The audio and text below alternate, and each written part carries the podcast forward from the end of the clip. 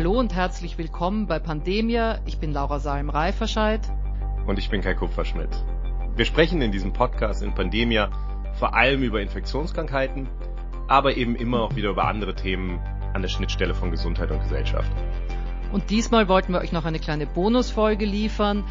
Wir hatten ja in der letzten Episode über Organspende gesprochen und hier bekommt ihr noch ein Interview mit Karl Giersdorfer und Mareike Müller. Das sind die beiden Filmemacher, die die Doku-Serie Charité intensiv gegen die Zeit gedreht haben. Genau, und vielleicht noch kurz zur letzten Folge. Ähm, gab wirklich sehr schönes Feedback von vielen von euch. Ähm, auch echt interessante Sachen teilweise. Ähm, und eine Sache, die mir, ähm, die, die, mir sehr viel Freude bereitet hat oder die auch hängen geblieben ist, ist, dass ähm, ich glaube auf Blue Sky einer unserer Hörer geschrieben hat, in den USA hätte es so einen schönen Autoaufkleber gegeben. Da stand drauf, Don't take your organs to heaven. Heaven knows we need them here. Und dann hat jemand anders geschrieben, dass das vor vielen Jahren wohl auch in, in Hannover an der Uni hing darum ging es ja vor allem in unserer letzten Folge. Also es war sehr stark von der Seite der Organspende im Grunde genommen betrachtet. Wir, wir versuchen ja in diesem Podcast immer die Dinge von vielen, aus vielen Perspektiven zu betrachten, irgendwie auch möglichst so diese, diese Grautöne da rauszuarbeiten. Aber natürlich ist da nicht immer der Platz für. Und in der letzten Folge ging es dann eben sehr stark von der Seite der Organspender gedacht im Grunde genommen. Und eine Sache, ein Grund, dass wir dieses Interview noch nachliefern wollten, ist eben, um auch ein bisschen zu sprechen über äh, die andere Seite, die Menschen, die teilweise im Krankenhaus liegen, Patienten, die eben auf ein Organ warten. Und das haben sich Karl und Mareike eben ähm, beim Machen dieser Doku-Serie ja sehr intensiv angeschaut und auch dokumentiert und auch in einem sehr, sehr ergreifenden Fall dann ja in der Serie gezeigt. Ähm, und darum wollten wir mit den beiden nochmal über diesen Aspekt sprechen. Genau, und, und mich hat auch interessiert, wie das ist, einfach für die beiden als Filmemacher, sich so intensiv und emotional und so nah mit einem Thema zu beschäftigen. Ähm, weil das natürlich, weil die sind ja nicht ein paar Tage, dass die da gedreht haben, sondern das sind Wochen, die sie da verbracht haben, auch mit den Patienten. Genau, und ich finde das ja ohnehin irgendwie so in unserer modernen Medienwelt immer wahnsinnig wichtig, dass wir auch ein bisschen darüber sprechen, wie kommen solche Dinge eigentlich zustande, solche Dokumente, äh, mit welcher Haltung gehen Menschen daran, also auch um, um so ein bisschen verständlich zu machen, also ich brauche eine eh mehr Aufklärung, glaube ich, in der Gesellschaft über, also mehr Medienkompetenz, aber auch einfach diese Seite so ein bisschen zu erklären. Und das hast du ja, Laura, du hast das Interview geführt mit den beiden. Ähm, das, das kommt auch sehr schön raus, finde ich. Also das fand ich auch total interessant, nochmal zu hören, ähm, wie, wie sowas dann überhaupt passiert, genau.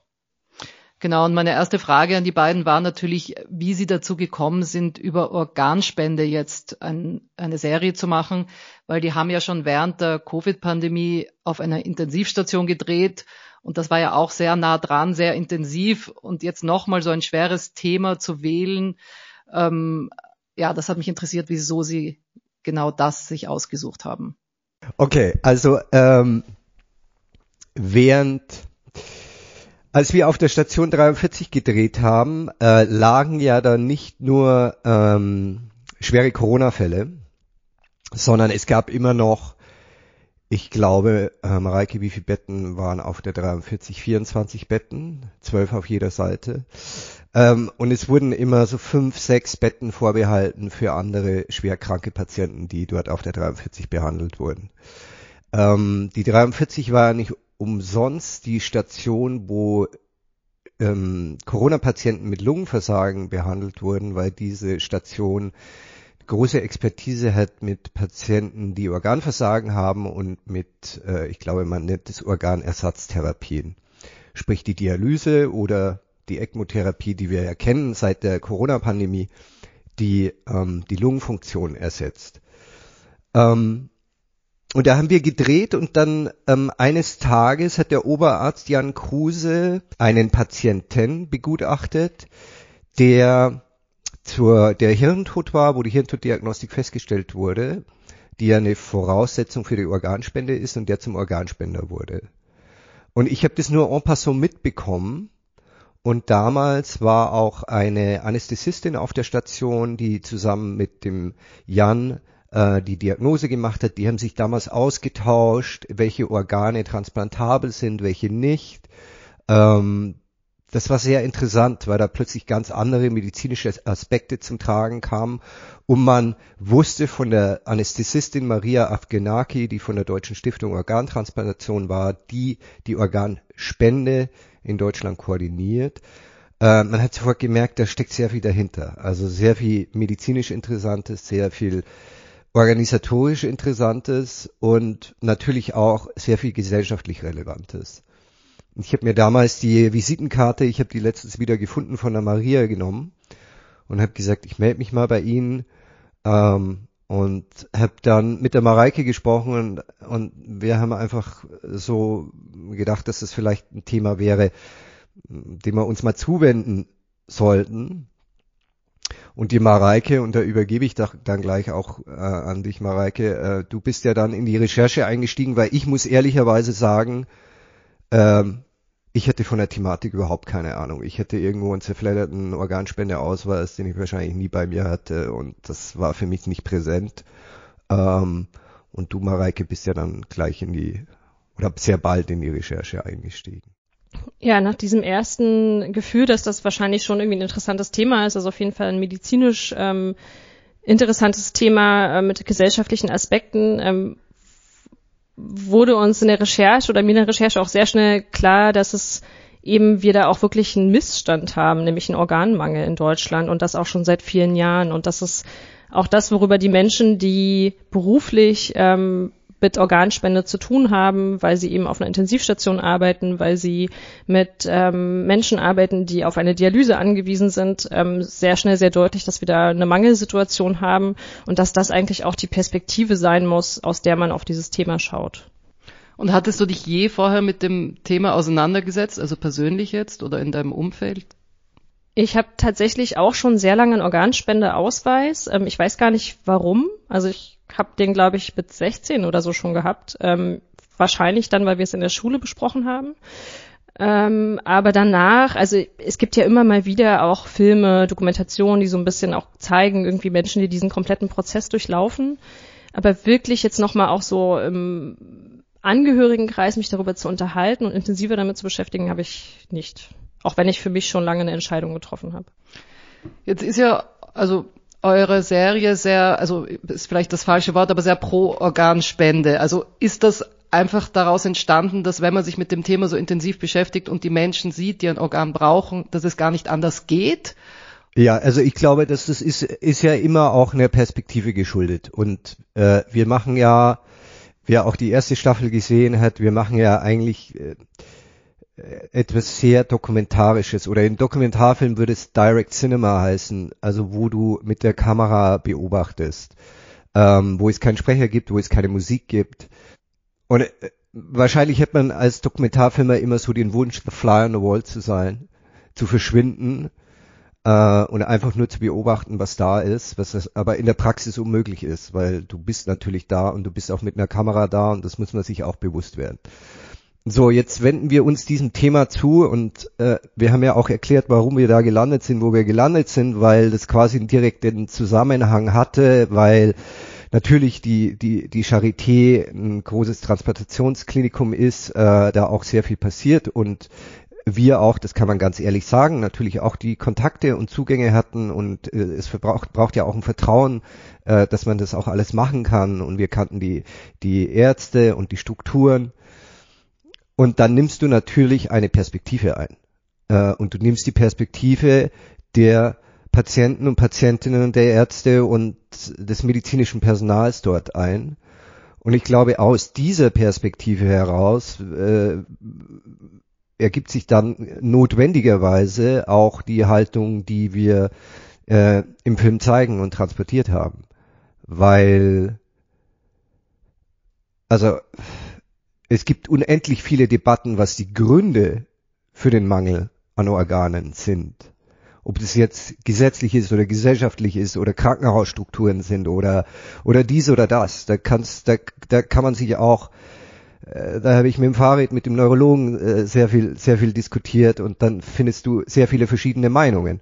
Nur, dass ein Missstand oder ein gefühlter Missstand da ist, das würde dir, dir dort jeder sagen. Äh, und, und, und ich glaube, deshalb ist wahrscheinlich die Serie auch unter Anführungsstrichen pro Organspende geworden, weil wir aus dieser Perspektive erzählt haben und diese Perspektive einfach jeden Tag mit einem gefühlten Missstand konfrontiert ist. Wie war das für euch? Ich meine, es war jetzt sozusagen die zweite Staffel schon. Ihr hattet schon während äh, Charité Intensiv äh, Station 43 wahnsinnig viel mit dem Tod zu tun. Jetzt wieder auch in, also obwohl das sozusagen viele in der Serie jetzt natürlich überleben und ein Organ bekommen, aber es sterben auch welche. Wie geht ihr damit ganz persönlich um? Ihr begleitet diese Menschen ja auch teilweise sehr lange und, und die Angehörigen auch. Also das ist ja auch ein schwieriger ja, schwierige Position als Filmemacher. Na, ich glaube, ich versuche das zu leben, was ich mir eben auch von unserer Gesellschaft wünschen würde, nämlich offener mit diesem Thema umzugehen. Ähm, ich äh, hatte einen so einen, hatte einen Moment in dieser Produktion, den ich sicherlich auch ja, also den werde ich nicht vergessen. Und da saßen wir gerade ähm, im Schnitt zur Serie und ich äh, bekam einen Anruf von Lars. Ähm, wir hatten so die Tage davor so ein bisschen getextet, wann ich mal wieder vorbeikommen oder wieder vorbeikommen da war gerade auf der Intensivstation und dem ging es nicht so gut ähm, die Tage zuvor. Vielleicht kannst du noch einmal erklären, wer Lars ist für die Hörer. Genau, also La Lars ist ein 40-jähriger Familienvater, der im Paulin-Krankenhaus ähm, auf ein Herz wartet. Äh, er hat einen angeborenen Herzfehler und ja, ist, um überleben zu können, auf eine Organspende angewiesen. Und wir haben Lars über längeren Zeitraum begleitet ähm, während seiner Wartezeit und sein Zustand verschlechterte sich zunehmend und es gab dann diesen einen Tag, wo er mich morgens anrief. Ich saß gerade im Schnitt äh, mit Ronald Rist äh, und er rief mich an und sagte, Mareike, ich muss sterben. Und es ist dann, wie es so ist im Leben. Ich hatte auch schlechten Empfang und ich war mir nicht sicher, ob ich das gerade richtig verstanden habe und hörte im Hintergrund seine Frau weinen. Und da muss ich sagen, das ähm, werde ich nicht vergessen.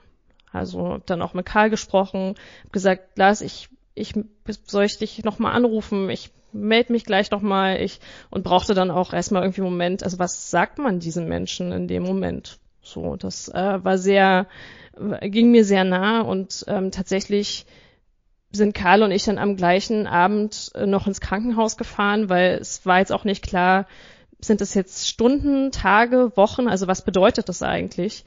Und kam in eine Situation, eigentlich ja, in eine, also die komplette Familie, der riesige Freundeskreis, alle waren da und verabschiedeten sich nacheinander bei Lars. Und das war, wir saßen im, im Aufenthaltsraum in der Klinik und haben natürlich gesagt, geht alle vor, wir spielen hier sowieso überhaupt keine Rolle, wir gehen als allerletztes und haben so diese ganzen Stimmung und all das, diese Trauer und Verzweiflung und diese Fassungslosigkeit auch so ganz ungefiltert mitbekommen und das hat mich schon nachhaltig sehr beeindruckt. Ähm, das ist auf jeden Fall was, was ich mitnehmen werde, ähm, auch länger mitnehmen werde, denke ich, weil das vergisst man nicht. Ja, das war ich, das fand ich auch. Äh, und gleichzeitig was, was total schön ist, dass Lars uns Bescheid gesagt hat. Und das spricht ja auch für die Beziehung, die wir zu ihm aufgebaut haben über die Monate des Wartens, die irgendwie, das ist ja das Faszinierende, eigentlich, man kennt sich gar nicht, dann lernt man sich in so einer Ausnahmesituation kennen. Wir haben viel, viel mehr geredet, als wir gedreht haben. Und ähm, man teilt dann einfach so ein Stück des Weges miteinander.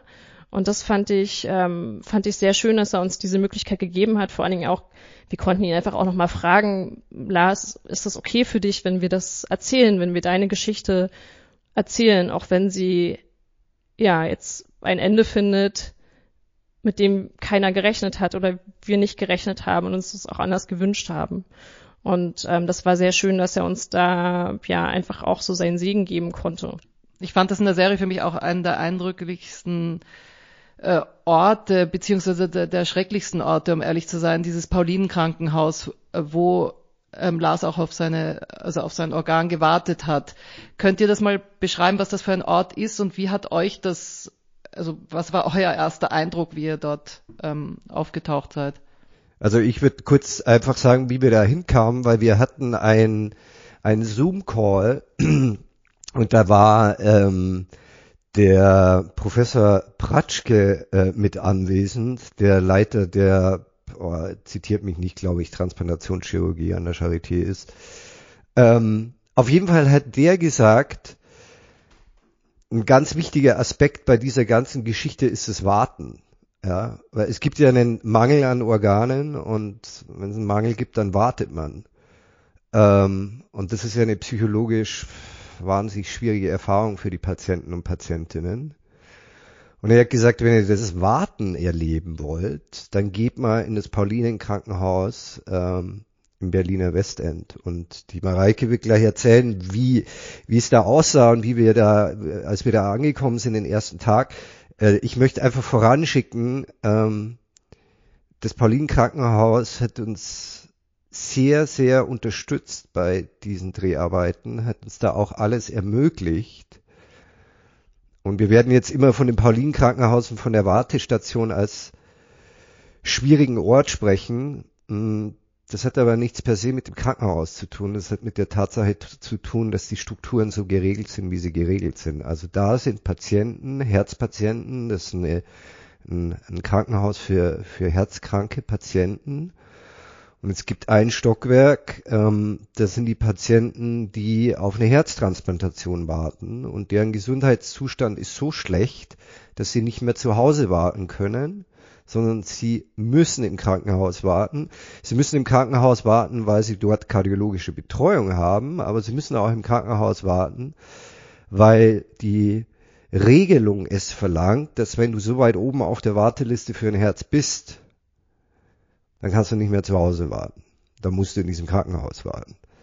Und das ist jetzt sehr abstrakt, was ich erzähle, aber es wird dann in der Serie klar, was das in der Realität für die, für die Patienten bedeutet. Im Fall von Lars bedeutet das, dass er wenige hundert Meter entfernt von seinem Zuhause, ähm, das er mit seiner Familie teilt, im Krankenhaus leben muss. Und das ist ein Krankenhaus, wahrscheinlich ein ziemlich durchschnittliches Krankenhaus. Es hat ähm, diese gelben, diese ja. gelben Wände und ähm, ja, es sind Mehrbettzimmer, in denen die Patienten überwiegend ähm, leben und aufgrund des Organmangels nicht nur ein paar Tage, sondern eben auch für Monate. Und ähm, in der Serie sieht man ja, dass sozusagen man auch Glück haben kann mit seinem Zimmernachbar. Also Jan und Olaf ähm, freunden sich an. Also es wird eine Freundschaft zwischen den beiden, ähm, obwohl sie eigentlich Charaktere sind, die sich wahrscheinlich so da draußen nie begegnet wären. Ähm, und man teilt Tag und Nacht miteinander. Olaf kann nicht mehr aufstehen. Das heißt, Olaf kann auch keine Toilette außerhalb des Raumes besuchen. Ähm, er kann sich selber nichts aus dem Kühlschrank holen, aus dem Aufenthaltsraum. Das macht Jan für ihn.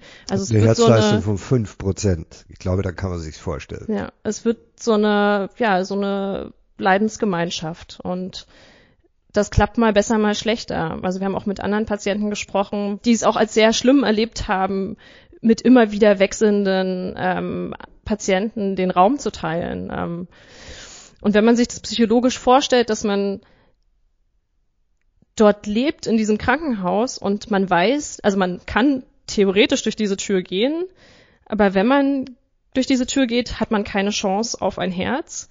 Das heißt, man würde innerhalb kurzer Zeit ähm, versterben und man weiß aber auch nicht, wann, diese, wann dieses Organ kommen wird und wird es rechtzeitig kommen. Also wird man durchhalten. Und jeder Tag, den man dort wartet, und in Deutschland sind es eben sehr viele Tage, die man warten muss, ist eine extreme Belastung für den Körper, denn der Zustand verschlechtert sich, aber auch für die Psyche. Und dieses Warten auf eine Transplantation ist ja eigentlich auch krass, weil was bedeutet denn eine Transplantation? Also im besten Fall, dass man sich dann gut erholt und ähm, eine neue Lebensqualität hat und vor allen Dingen auch überleben kann. Aber eine Transplantation ist ja auch nichts, worauf man, äh, worauf man freudig schaut. Das ist ja auch krass, was da mit einem eigentlich passiert. Und Lars wollte einfach bei seiner Familie sein und es fiel ihm extrem schwer, nicht mehr Teil dieses Familienalltags sein zu können. Er hatte eine sehr enge Beziehung zu seiner Tochter. Ähm, er hatte auch erzählt, dass solange es ihm noch eigentlich ganz gut ging, hat er jeden Tag sie geweckt mit einem Anruf, um irgendwie noch Teil, ja, Teil sein zu können und auch noch einen Teil seiner Rolle als Familienvater ausfüllen zu können. Und er selbst hat, und das ist eigentlich, ja, das ist wirklich bitter und traurig, die letzten Tage seines Lebens im Krankenhaus verbracht. Seinen 40. Geburtstag, Weihnachten, Ostern, Feiertage, die er mit seiner Familie hätte verbringen können und wollen. Und das hat nicht gereicht am Ende. Also die Patienten tauschen im schlimmsten Fall ihre letzten Lebenstage ein in der Hoffnung auf ein, auf ein, ein, ein, ein Weiterleben. Aber es sind, wie im Fall von Lars, sind die letzten Tage die im Krankenhaus. Klar, auch mal mit Besuch von der Familie, aber am Ende allein. Das Und fand das, ich auch das Traurigste, also das einfach zu sehen, er hätte eigentlich zu Hause, also es war eigentlich umsonst das Warten, so schrecklich das klingt, aber es war umsonst für ihn. Er hätte auch zu Hause sein können die letzten Tage. Das ist so traurig. Und auch Lars war auch alleine im Zimmer. War das, war das Absicht oder war das einfach so, wie es war? Oder hat sich das ja, der geändert? Er hatte immer wieder mal einen Zimmernachbarn, aber die meiste Zeit war er alleine. Ja, Lars war ganz am Anfang mit Olaf zusammen in einem Zimmer. Und es sollte eigentlich ein Geschenk zu seinem 40. Geburtstag sein, dass er mal ein paar Tage alleine im Zimmer ist. Und dann hat sich aber sein Zustand verschlechtert. Er hat sich auch mit Corona, ähm, dem Coronavirus infiziert ähm, im Krankenhaus, ähm, weil das zeitgleich zusammenfiel mit dem Aufheben aller Maßnahmen, ähm, dass er dann im Einzelzimmer geblieben ist. Und ich glaube, das ist Fluch und Segen. Also ich glaube, was die Situation im Krankenhaus dort ja sowieso so schrecklich macht, ist, dass du ja auch wenig Ablenkung hast. Also auf der einen Seite wirst du konsequent gestört, ähm, weil natürlich ständig irgendeiner in dein Zimmer läuft und irgendwas von dir möchte oder du hast einen Zimmernachbarn. Und auf der anderen Seite bist du ja mit deinen Gedanken alleine und du hast ja wenig Ablenkung. Und was mich auch total berührt hat bei Lars ist, er hatte uns erzählt, dass er, er wusste ja, dass irgendwann diese Zeit kommen würde und hat sich Gedanken gemacht, was er, wie er diese Zeit rumbringen möchte, die Wartezeit. Und hat gesagt, ähm, dass er sich überlegt hat, er will Spanisch lernen. Und als er uns das erzählt hat, haben wir nur gedacht, wie absurd, das ist eigentlich hier ein Überlebenskampf. Also du, du musst körperlich und psychisch durchhalten, Tag für Tag. Und da Spanisch zu lernen, ähm, das, also das, das kann man sich auch nicht vorstellen, dass man wirklich diese Energie aufbringt. Aber das ist, vorher macht man sich halt so Gedanken, aber man kann sich dann gar nicht vorstellen, wie dieser Zustand dann eigentlich ist und was das mit einem macht. Und ähm, ja, Lars hat keine einzige Vokabel Spanisch gelernt am Ende, ähm, sondern es war wirklich ein Durchhalten oder der Versuch durchzuhalten. Ja, und als wir den, den ersten Tag getroffen haben, war auch irgendwie klar, dass er, der war in einem ganz tiefen Loch von Anfang an und der hat natürlich, also ich für mich, ich habe so viele Dinge kapiert in diesem Paulin-Krankenhaus. Also zum einen, was es bedeutet, der Jan der Olaf nicht, aber der Jan und der Lars, also wir sprechen über drei, wir sprechen über unsere Männer-WG, wo man dazu sagen muss, wir haben die nicht gecastet, die waren einfach so, wir haben den ersten Tag getroffen und haben die dann einfach begleitet. Aber der Jan und der Lars waren ja ähm, chronisch herzkrank, also die hatten einen angeborenen Herzfehler, auch die Larissa. Ähm, und was es einfach auch bedeutet, chronisch krank zu sein und dann das Gegenteil, nämlich ich, der gesund bin und sich nie mit dem auseinandersetzen musste. Das sind so Feinheiten, wie das der Lars mal gesagt hat, er ist 40, seine, seine Tochter ist acht oder so. Aber er würde sich einfach wünschen, dass er noch so lange lebt, dass er seinen Schwiegersohn kennenlernt. Also du wirst ja immer sagen, dass ich meine Enkel kennenlerne. Aber das war auch gar nicht sein Horizont. Also er wusste ja auch, dass seine Zeit begrenzt ist und als wir da waren an dem ersten Tag war auch klar, uns war das noch nicht klar, retrospektive war es klar, dass der Lars, glaube ich, von Anfang an überrissen hat, wie prekär seine Lage ist und dass er da vielleicht nicht mehr rauskommen würde.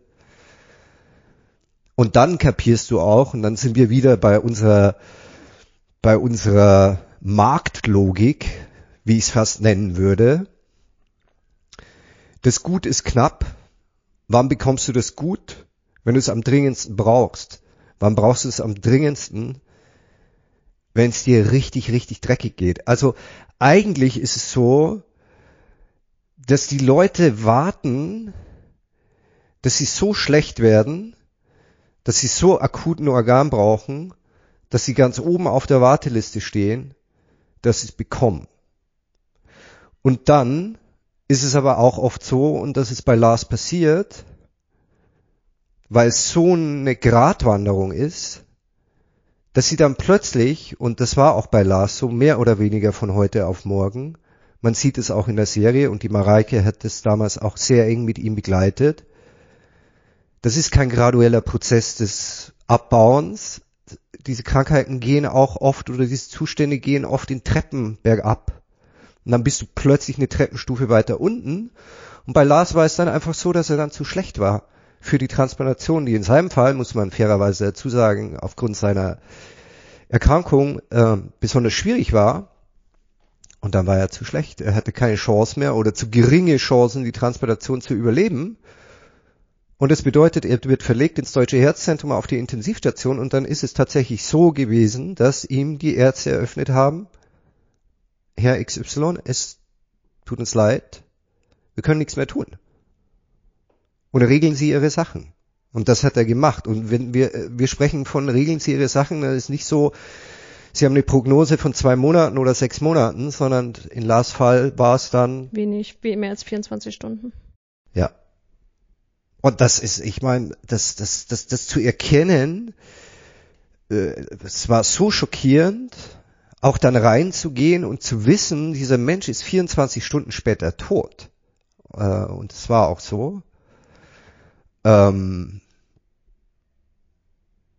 ja, das ist hart. Und dann sind wir wieder jetzt am Anfang von deiner ersten Frage, dass unsere Perspektive pro Organspende war. Aber wenn du sowas miterlebst, dann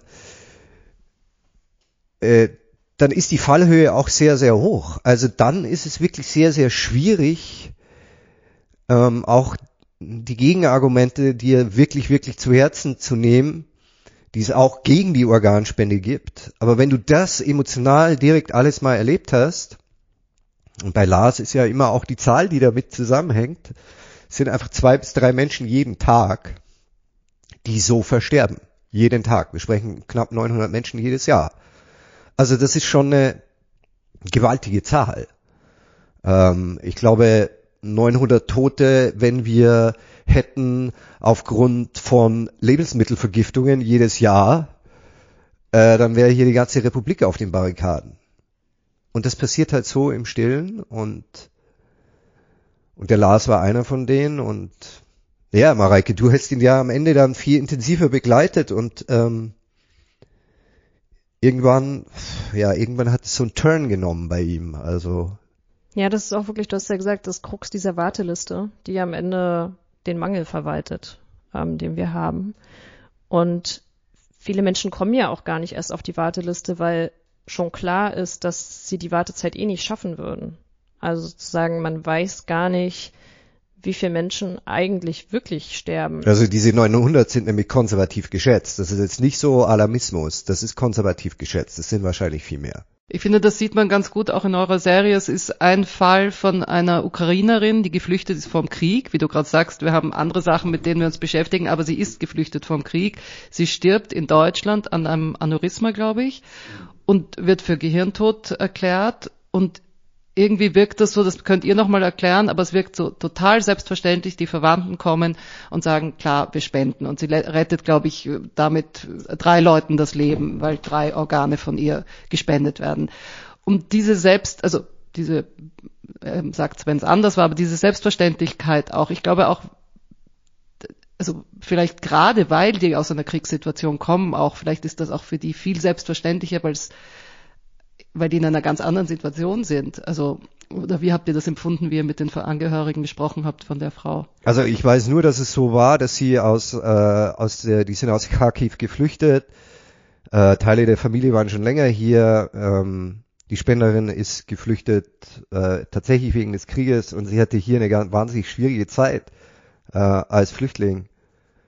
Ähm, und als ältere Frau und hatte vorher schon gesundheitliche Probleme und hatte dann dieses Aneurysma. Und natürlich sagen die Angehörigen, ja, das war eine, klar, die, die, sie war depressiv und war überfordert und nur diese ganzen Nachrichten vom Krieg. Und das hat natürlich dazu beigetragen, dass sie dann gestorben ist. Ähm, aber sie hat immer gesagt, das war überhaupt keine Frage, weil sie, jeder wusste, dass sie immer gesagt hat, nach ihrem Tod will sie Organspenderin werden und sein natürlich kannst du jetzt, da gehst du in dieses Zimmer rein und denkst dir so, okay, wir haben hier in Deutschland diese Debatte und dann kommt jetzt eine geflüchtete Frau und äh, die wird dann zur Spenderin. Kann auch ein Artefakt sein, also ein Artefakt im Sinne von, weil im Krankenhaus einfach alles passiert, so. Ähm, aber manchmal ist es ist ja auch egal, was es war. Also, es hat trotzdem auch irgendwie einen symbolischen Wert und wir hatten ja eine Premiere und dann war diese Szene und ihr Enkel war im Kino er ist dann rausgegangen und ich habe das gesehen und bin dann raus, weil ich mir dachte, puh, äh, äh, wir hatten denen diese, diese Szene natürlich schon vorher gezeigt, weil du brauchst ja das Einverständnis und so und die Tochter war da und das war alles okay. Da habe ich mir gedacht, okay, und der Enkel sieht das jetzt auf der großen Leinwand, und dann bin ich rausgegangen, dann saß er draußen äh, vor dem Kino und hat geweint und dann bin ich zu ihm hin und habe gesagt, ist alles okay und dann meinte er, ja, ist alles okay und er hat ja jetzt auch Verwandte in der Ukraine verloren, aber das ist wegen dem Krieg und das ist nun mal so im Krieg. Er hat auch an der Art und Weise gesagt, das hat auch seinen Sinn, ja, also die sind äh, gestorben, weil sie das Land verteidigt haben. Aber irgendwie hatte er immer das Gefühl, dass seine Oma einfach nur so gestorben ist. Ja, und was ihn einfach überwältigt hat, war klar, das nochmal zu sehen, dass sie gestorben ist, aber auch, dass sie nicht umsonst gestorben ist. Also auch da hat er dann irgendwo einen Sinn gesehen.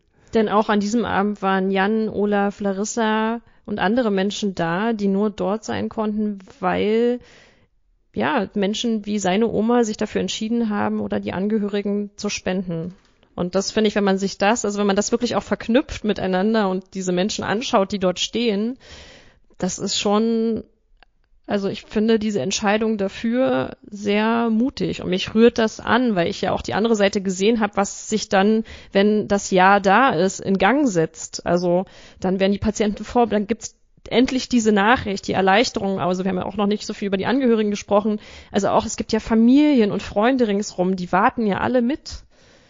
Und was dann sozusagen auch an Gefühlen freigesetzt wird, wenn diese Nachricht kommt, es gibt ein Organ und es wird alles vorbereitet. Also ich finde das sehr anrührend, diesen Gedanken, dass sich dann gerade jemand irgendwo oder hatte sich schon vorher entschieden oder die Angehörigen sich entschieden haben, das zu tun. Ähm also im Grunde ein extrem komplexes Thema. Es klingt, wenn man es erstmal hört, finde ich immer viel simpler, als es ist, aber bringt es schon rüber, dass das wahnsinnig komplex ist.